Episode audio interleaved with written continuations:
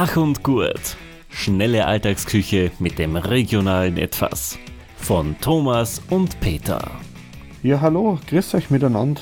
Hallo. Heute kochen wir euch wieder eins.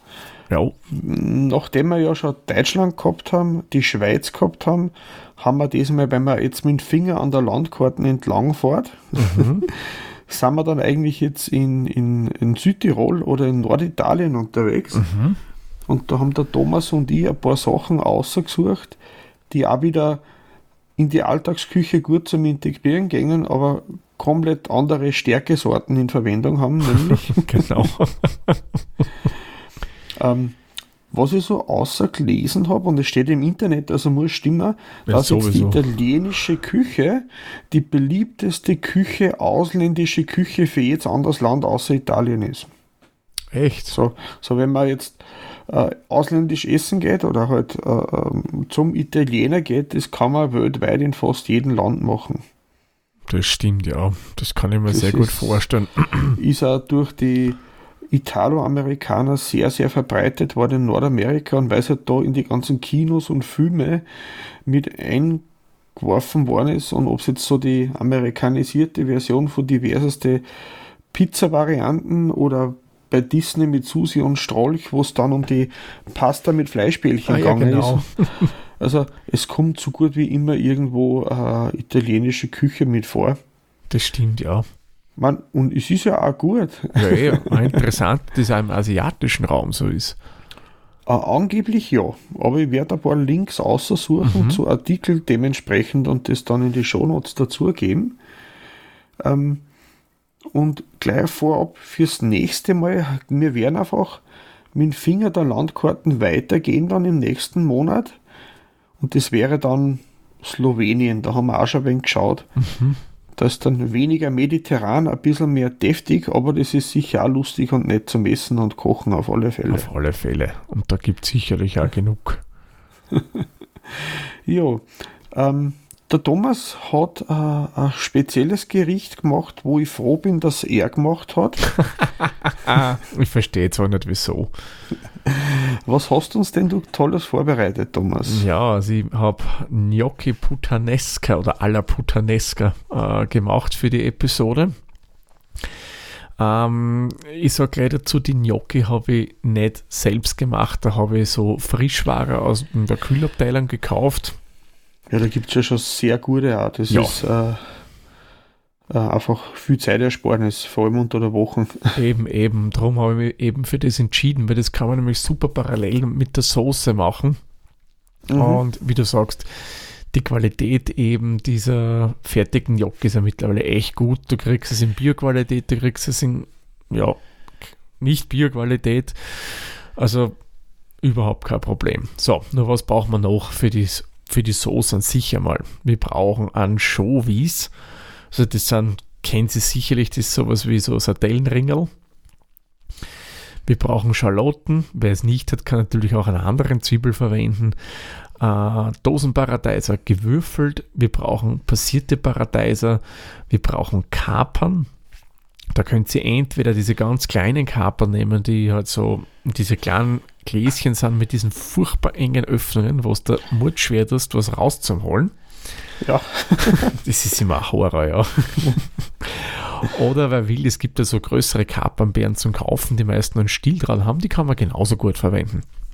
Das ist dann eurem persönlichen Geschmack überlassen. Wir brauchen, nehmen wir, das ist der Grund, warum der Peter froh ist, dass ich es gemacht habe. Ja. Wir brauchen auch noch schwarze Oliven drinnen. Und äh, mein Tipp generell ist immer bei schwarzen Oliven, kauft bitte nicht diese tiefschwarzen, die, wo eine Olive ausschaut wie die andere. Das sind im Endeffekt nur gefärbte grüne Oliven. Wir wollen hier wirklich schwarze haben und da ist mein Tipp einfach, nehmt diese Calamatis oder Calamazzi-Oliven. Die sind halt so schwarz-rötlich, aber da weiß man, die sind garantiert nicht gefärbt. Ja, und last but not least brauchen wir natürlich unsere Gnocchi aus der Kühlabteilung des Supermarkts eures geringen mhm. Misstrauens. Äh, ganz kurz, Thomas, weißt du, mit was die Oliven gefärbt werden? Das klingt ziemlich ekelhaft. Ist es nicht mit, mit, der Tinte vom Tintenfisch? Na, Eisensalz. Oh. Eisengluconat und Eisenlaktat. Mhm. Äh, sind unbedenklich laut EU-Verordnung, ähm, aber wenn man es reif kaufen kann, würde ich auf alle Fälle empfehlen, reife Oliven zum Kaufen. Ja, würde ich ehrlich gesagt auch machen. ah, das habe ich nicht gewusst. Ich war immer der Meinung, dass die das mit ähm, Tintenfischtinte machen. Mit Sepia. Ja, das kenne ich von Nudeln. Von Nudeln her kenne ich das ja, auch. Ja, genau, genau. Mhm. Einfach, es war halt bei den Oliven genauso. Mhm. Na, anscheinend nicht, aber gut. Ja, aber wir, wir kaufen das ja eh nicht. Wir wollen ja gescheite schwarze Oliven haben. Ja, zur Zubereitung, die ist eigentlich denkbar einfach. Ähm, ich sag's gleich dazu, ich habe einen Dampfgarer und bereite den Gnocchi immer im Dampfgarer zu. Und in diesem Fall war der Dampfgarer auch gleich ein super Zeitgeber für die Soße. Wieso? Weil ich mache die Gnocchi im Dampfgarer immer für 20 Minuten bei 100 Grad Celsius. Die bräuchten nicht so lange. Ich gebe es immer so lange rein, zerkochen kannst du nichts und die sind nachher, zumindest bei mir, immer extrem flaumig. Alternativ könnt ihr das, wenn ihr keinen Dampfgarer habt, das natürlich auch im Kochtopf zubereiten. Da steht normalerweise auf den Packungen eh immer drauf, wie man es macht. Ja, also das ist in die frischen Gängen auch viel schneller, wie man glaubt. Ja, ich glaube, die brauchen ja im kochenden Wasser nur zwei Minuten ziehen oder so irgendwie. Irgendwie so, ja. Genau, also wie gesagt, ich habe es im Dampfgarer gemacht, 20 Minuten. Das ist auch unser Richtwert für das Gericht, weil das geht sich locker vom Hocker aus. Ja, wenn die Gnocchi mal drinnen sind, dann kommen wir zu unseren Schalotten. Die werden wir schälen und kleinwürfelig schneiden. Oder wenn Sie eine Gemüsezwiebel habt, roten Zwiebel, was auch immer, könnt ihr auch den nehmen und genauso gleich zubereiten. Die Anchovies, die nehmen wir raus, die haben meistens auch ein Kaper mitten eingerollt. Und das wird schön klein gehackt. Äh, bitte nicht wundern, da sind auch noch so ganz feine kleine Gräten dabei. Das ist überhaupt kein Problem. Die spürt man beim Essen nicht, wenn sie die nicht sogar irgendwie zerkochen oder was auch immer. Also das kriegt man eigentlich nicht mit. Wenn wir das gemacht haben, nehmen wir eine Pfanne und die erhitzen wir mal geben ein bisschen Olivenöl hinein und in den dünsten wir dann unsere Zwiebelwürfel ein bisschen mit den Anchovies. Nicht allzu lang, bitte unbedingt darauf achten, wir wollen hier keine Farbe haben beim Zwiebel, das wird dem Ganzen nicht gut tun, das soll wirklich nur glasig gedünstet werden. Danach, wenn wir das schön glasig haben, kommen die passierten Paradeiser dazu, als auch die gewürfelten Paradeiser. So, und ihr habt ja da die gewürfelten Paradeiser sind ja meist oder eigentlich immer in der Dose. Es gibt es auch, glaube ich, in der Glasflasche. Äh, das Gefäß nehmen wir her und spülen es mal kurz mit Wasser durch. Nicht allzu viel, nur halt so einen Schuss Wasser, sage ich mal, damit man den Rest von den Paradeiser-Sachen rausspült. Und das geben wir dann auch noch in die Pfanne dazu, damit es ein bisschen dünnflüssiger wird und nicht gleich von Anfang an so dickflüssig ist, weil sonst spritzt es ein bisschen zu sehr, wenn es dann köchelt. Das wollen wir nicht haben. Ja, das lassen wir dann, wie gesagt, erhitzen und leicht köcheln. Also muss nicht so wallend kochen, so auf mittlerer bis unterer Stufe halt, damit es wirklich so ganz leicht dahin köchelt. Ja, und während es so schön vor sich hin blubbert, nehmen wir die Oliven, wenn wir welche mit Stein, also mit Kern haben, werden die mal entsteint, klar. Wenn wir das nicht haben, wenn schön Stein sind, dann brauchen wir das nicht machen. Aber Achtung, bei mir kommt es immer wieder vor, dass ich Entsteinte kaufe und die den noch einen Kern drinnen haben. Also ja, kann natürlich sein, dass man dann da auch noch was machen muss. Sollte der Kern draußen sein, dann schneiden wir das Ganze in Ringe. Das soll jetzt nicht ganz fein sein, also ganz dünn. Also ich schneide jetzt aus einer Olive, sage einmal, ja, drei bis vier so Ringe. Dann nehmen wir unsere Kapern, die lassen wir ein bisschen abtropfen. Wer will, kann es noch kurz mit Wasser spülen, damit man was von dieser ja durchaus kräftigen Marinade wegbringt. Wenn man das denn möchte, ist aber kein Muster. Nachher wird die Soße nur umso, wie soll man sagen, herzhafter. Ja. Äh, wenn ihr die kleinen habt, müsst ihr sonst weiter nichts machen und die größeren würde ich dann halt vierteln oder halt generell in kleinere Stücke schneiden, weil sonst ist es vom Essen her nicht so angenehm, wenn man da so riesen mega äh, Kapernbeeren drinnen hat. Ja, haben wir das alles erledigt, dann kommt eigentlich, kommen die beiden Sachen in die Soße dazu. Wir rühren sie mal schön durch, lassen es weiter köcheln, solange bis unsere Gnocchi fertig sind. Und dann kann man es eigentlich auch schon servieren. Ihr müsst es nicht salzen und nicht pfeffern, weil durch die Kapern, vor allem ein bisschen Marinade bleibt ja dran, ja, kommt dann ein wirklich netter Geschmack rein. Ja, und das Ganze dann einfach über die Gnocchi geben und that's it. Ja, und eins noch, wer die Gnocchi jetzt nicht im Dampfgramm macht, sondern halt im, äh, im Herd, im Topf kocht, äh, die Soße dann alternativ halt 10 Minuten mit den frisch zugegebenen Oliven und Kapern ein bisschen köcheln lassen und dann ist es genauso fertig. Ja, das, das war's. Was, was fesch in, in der Zeit zum Erledigen ist. Mhm. Und weißt du, sagst, wenn ein Salzen, ich glaube, das liegt da an die Anchovies. Wenn man jetzt ja, äh, eigentlich die Anchovies gehabt hat, das ist eine Mischung aus salzig und die schmeckt auch nicht fischig. Überhaupt Zumindest, nicht. Das ist nur wie ein natürliches äh, äh, Glutamat. Ja. Was da enthalten ist, genauso in die vollreifen Dosentomaten. Mhm. Die sind so voller Geschmack, dass man da gar nicht viel Nachwürzen braucht. Ja, also im Endeffekt geben wir da pures Umami rein. Genau. genau, auf die ich jetzt ganz vergessen. Die sind ja auch schon ein bisschen salzig, also die würzen das mhm. auch. Und das wird ja generell in der italienischen Küche eigentlich gern zum Würzen verwendet, Anchovies.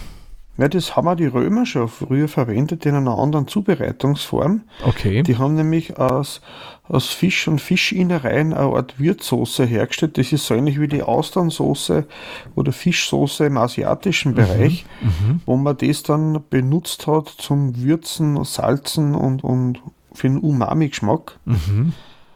Und das war das Garum, hat das geheißen. Das ist. Äh, ah, von dem habe ich, glaube ich, schon äh, was gehört.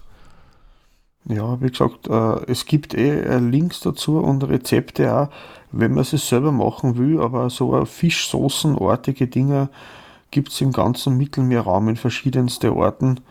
Also Würzung, das ist quasi das römische Ketchup gewesen. Ja, genau. Es hat überall dazu passt. Ja, du glaubst, wenn der, der Fisch so nahe liegt, äh, Logo, würde mhm. den ehrlich gesagt auch verwenden. Verstehe. Du, du, hast ja vorher gesagt, ähm, ich habe andere Stärke verwendet als du. Bei mir kam, ja. kam, kommt sie ja aus den Erdäpfeln. Wo kommt deine Stärke her, Peter? Jetzt bin ich nämlich neugierig. Ja, meine Stärke kommt aus dem Reis. Äh, ich habe eins von den Lieblingsgerichte meiner Frau gekocht, mhm. Risotto. Und weil es gerade zufällig fest passt hat, äh, haben wir zu dem Risotto einen gebratenen grünen Spargel dazu gemacht. Mhm. Man hätte alternativ auch den Spargel äh, stückig machen können, in, einer, in einen Sud damit machen und mit dem Sud und die Spargelspitzen dann das ins Risotto einarbeiten. Mhm. Aber ich stehe so auf den in Olivenöl gebratenen Spargel, ich mag das recht gern. Mhm. Ja, einfach aber gut. Genau. Und äh, diesmal haben wir als Beilage dann auch einen Fisch. Der Thomas hat ein bisschen Fisch drinnen. Wir haben ein, ein Stückchen Lachs, äh, äh, geräucherten Lachs mhm. angebraten dazugeben, aber es ist optional, da kann man dann Hühnchenbrust, äh, äh, einfach das so essen, wie es ist oder irgendwas anderes dazu machen. Je nach Portionsgröße kann das dann eine Hauptmahlzeit oder Vorspeise sein. Mhm. Ich meine, in der klassischen äh, italienischen Gerichtreihenfolge wäre ein Risotto, glaube ich, ja eine Vorspeise. Ich glaube, ja. Und ähm, genauso wie dein Gericht ist die Gnocchi, ist ja das auch alles Norditalien, so Piemont, Lombardei, mhm. Venetien oder Emilia Romana, da treffen wir uns ja an der Gegend. Also eigentlich hätten wir sie ja treffen müssen. Ja, eigentlich schon, ja. Und es ist äh, eben beim Risotto so, dass man da eben bestimmte mittel- oder rundkörnige Reise verwendet und man sollte es nicht so wie beim asiatischen Reis den vorher waschen, mhm. sondern man will die Stärke drinnen lassen. Man will das ähm, cremig haben, ja. aber mit Biss. Genau, richtig. Und äh, ja, was habe ich jetzt genommen für mein Risotto? Mhm. Also ich habe äh, die Mengenangaben habe ich eh wieder dazu geschrieben in die Shownotes, eh wie beim Thomas sein Rezept genauso. Also ein Risotto-Reis. Auf dem Main ist draufgestanden ein Caranoli. Das ist irgendeine Sorte, ist das eine spezielle. Mhm. Ähm, dann habe ich diesmal auch Schalotten verwendet, zufälligerweise, es hat gerade passt. Mhm. ein bisschen Butter, ein Parmesan im Ganzen. Mhm. Dann haben wir dann frisch Creme, ein bisschen trockenen Weißwein. Ich habe dann aus Ermangelung einer Alternative an, an, an Gemüsebrühwürfel genommen, mit 500 Milliliter Wasser aufgossen. Mhm. und Pfeffer und Salz zum Abschmecken. Und dann habe ich einen bunt grünen Spargel. Ich meine, Thomas, was ist dir lieber, welcher Ort von Spargel? Es hat, ich finde sowohl der, der grüne als auch der violette als auch der weiße so seine Reize. es kommt drauf an. Mhm. Ich finde so als einfaches Beilagengemüse den grünen irgendwie cooler, weil der irgendwie, wie soll man sagen, vollmundiger ist, herzhafter. Ja. Mhm. Und was ich bei feinen Soßen und bei Ragouts mag ich wiederum den weißen. So als Beilagengemüse würde ich eher mhm. zum grünen greifen. Ja, Vor allem muss ich den nicht schön. Außerdem, genau. Man, man, könnte ja jetzt für dieses Rezept eben die Anschnitte vom Spargel abschneiden, immer da, also was ich wo gelesen habe, ich habe es selber nicht ausprobiert, mhm. wenn man die Spargelstangen nimmt und durchbiegt an die Enden, da was bricht, ist dann der Teil, den man weggeben sollte, also der holzige. Mhm. Und das braucht man nicht wegschmeißen, das kann man dann klar schneiden, dass mehr Oberfläche da ist und den in einer Sud auskochen. Ah. Und mit dem Spargelsud den zum Aufgießen anstatt der Gemüsebrühe verwenden, das intensiver wird vom Geschmack. Mhm, mh. Und den Teil mit den Spargelspitzen, die kann man ja dann noch nach dem Anbraten dann in das Risotto einarbeiten. Na klar, ja. Genau. Also, wie habe ich gemacht? Ich habe einmal den Reis ähm, ähm, na, den Reis, Blödsinn. Ich habe mit den Schalotten angefangen. Die habe ich klein geschnitten, mit der Butter angeschwitzt, den Reis dazugeben und dann ein bisschen so lang um. Also, wichtigstes Werkzeug bei dem Gericht ist ein, ein Kochlöffel, ein guter. ja, stimmt. Bei Risotto kann das durchaus sich auszahlen. Genau, und ich nehme ganz gern den Herde mit dem Gummiaufsatz unten. Mhm. Da, wo man so schön ins Eck mhm. vom Kochtopf reinkommt, dass man nichts am Boden lässt, was anbrennt. Mhm. Ja, stimmt, weil da kommt so schön die, alle Win Winkel. Also Winkel, ja. Also die, was auch immer halt in die, bei den Rändern, ja. Genau, alle Ränder. Ränder klingt gut, das nehmen Gell, wir. Passt. Genau. Also eben den Reis, bis er am Rand ein bisschen glasig ist, in der Butter mitdünsten, mit den Schalotten und dann mit, den, mit dem Viertel Liter Reis, Wein, Weißwein, das ist außerbringen, ablöschen und einreduzieren lassen und immer weiter rühren, weiter rühren, weil die Stärke, was aus dem Reis austritt, die wird sonst anbrennen. Mhm. Und der da ein bisschen einreduziert, vielleicht nicht komplett auf Vollgas auftragen, ja, den Spargel äh, ein bisschen abwaschen, das Holzige abschneiden. Ähm, ich habe dann die Spargelstangen in so 2 cm Stücke geschnitten und in einer Pfanne mit Olivenöl angebraten äh, Pfeffer, Salz, wer kann, kann ein bisschen ein paar Spritzer Zitronensaft draufgeben, dann bleibt nämlich der Spargel schöner grün. Das Vitamin C, äh, das hilft, dass die Farbe erhalten bleibt. Mhm. Dass das nicht grau wird oder so, oder so braun. Ah, okay. Genau, also ich mit äh, Zitronensaft ablöschen und ich habe es dann ein wenig auf Zeiten gestellt, damit ich wieder beim Reis rühren kann. Mhm. und ich habe dann einen Deckel draufgegeben, weil die Flüssigkeit, die vom Spargel austritt, das dünstet dann den Spargel durch und wenn er dann bissfest ist, wenn es passt, einfach nur warm stellen, damit man dann zum Reis mischen kann. Mhm. Und beim, äh, meine Tochter hat mir das verraten von der Kochschule her, wenn man dann den äh, Wein einreduzieren hat lassen und dann mit der Gemüsebrühe aufko äh, aufgießt, am besten die ganz heiß oder in einen Kochtopf nebenbei mitköcheln lassen und das so schöpflöffelweise draufschütten und dann äh, immer wieder warten und umrühren. Und wenn sie dann beim Umrühren die Spur, die der Kochlöffel zirkt, mhm. nicht wieder sofort schließt, sondern weil das schon ein bisschen fester geworden ist, mhm. dann ist wieder Zeit, dass man wieder nachgießt. Da darf man nicht ungeduldig sein. Es geht sich trotzdem in so einer halben Stunde leicht aus. Okay. Und, ähm, und so äh, hat man bessere Kontrolle über die Konsistenz vom Reis, ja, weil ja, wenn ja. man dann sagt, es ist genug, da dann tue ich halt keine Suppen mehr drauf. Und wenn es dann da nochmal was ist, dann tue ich halt ein bisschen Wasser dazu, bis dann die Konsistenz hat, was man braucht. Und es mhm. soll der innen ein wenig ein Biss haben, aber schön weich außen sein. Und sobald dann der Reis von der Konsistenz her passt, habe ich dann den geriebenen Parmesan, also ich habe den Topf abgeschalten, mhm. der ist heiß genug, und dann den geriebenen Parmesan untergerührt. So zwei Drittel davon, den letzten Rest habe ich dann zum Dekorieren drüber gestartet dann ein bisschen und erst dann zum Schluss mit Pfeffer und Salz abschmecken. Salz ist die Frage, ob es überhaupt notwendig ist, je nachdem wie salzig der Parmesan und ja. wie sehr salzig der Brühwürfel von der Suppe ist. Man könnte dann auch noch mit Safranfäden arbeiten und Ja, andere sicher. Sachen. Aber das ist halt ein Basisrezept. Da kann man sich dann mit Pilze und Ja, Erbsen und, und was auch immer noch ein bisschen. kreativ Spiel. werden. Ja, genau. Und ich habe dann das Risotto am Teller angerichtet, habe dann den gebratenen Spargel so drüber dekoriert und ein bisschen an Parmesan draufgegeben und wir haben halt dann gebratenen Lachs noch dazu gegessen. Mhm. Und ähm, ist ein sehr äh, äh, vielseitiges Gericht, weil ich habe dann manchmal schon einfach Karotten oder Zucchini oder was auch immer dann schon ganz klar gewürfelt. Also nicht Julienne, sondern das, wenn man es würfelförmig ist, aber so klein. Mir fällt gerade der Name nicht ein. Ja, da gibt es auch einen eigenen. Den, Ja, genau. Ich kenne einen Julien, das andere weiß ich auch nie. Genau. Auf jeden Fall ganz fein, damit schnell gar wird und das dann am passenden Zeitpunkt unter den Reis mischen, ob es jetzt Zucchini, Karotten, Kohlrabi, einfach was halt da ist an Gemüse, dass er ein wenig Vorklecks noch mit reinkriegt. Mhm. Mhm. Und das war am letzten Samstag unser äh, Gericht, was ich für den Podcast vorgekocht habe. Mhm. Cool. Also Ja. ich kann es dir schon sagen, das ist Brunoise. Kleine Ah, Gemüsewürfel mit 1 bis 2 Millimeter Kantenlänge. Genau, wenn man gutes Messer hat, geht das zack, zack. Ähm, ja, Hauptsache, es ist nicht groß, damit es dann, wenn der Reis gegart ist, auch durch ist. das stimmt, Dass, ja. man, dass die Würfelchen nicht allzu knackig werden.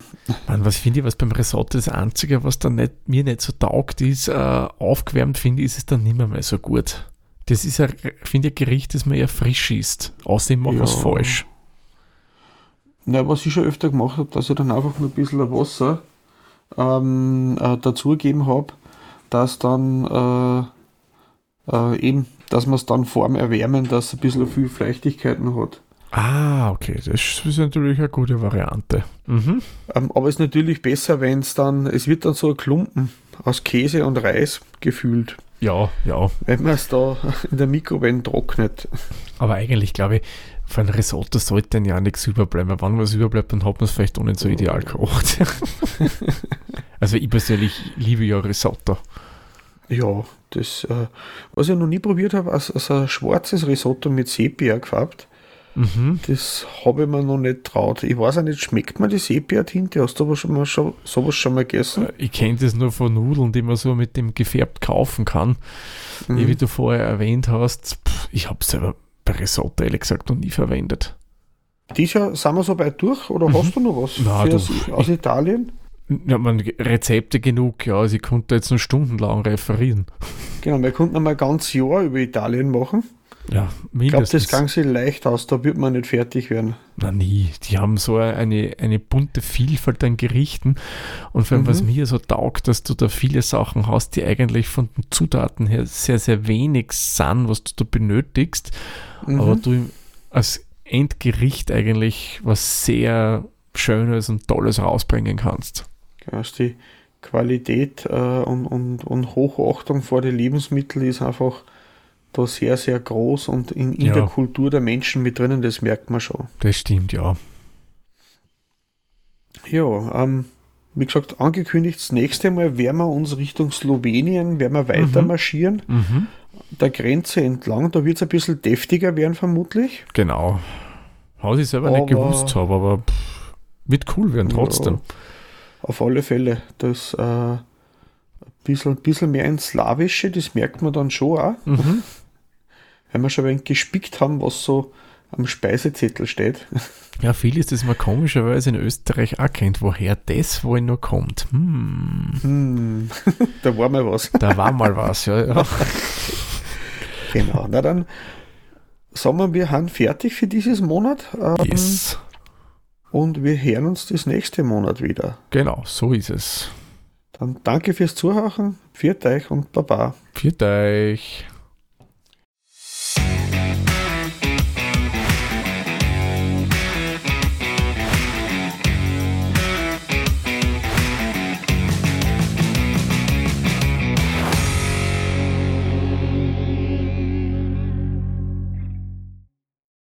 Dieser Podcast wurde produziert von der Witzer. Wenn ihr uns unterstützen wollt, würden wir uns sehr über eine 5-Sterne-Bewertung bei Apple Podcasts oder anderen uns führenden Plattformen freuen. Weitere Informationen zu dieser Folge sowie andere Podcasts und weitere Projekte findet ihr unter der-witzer.at.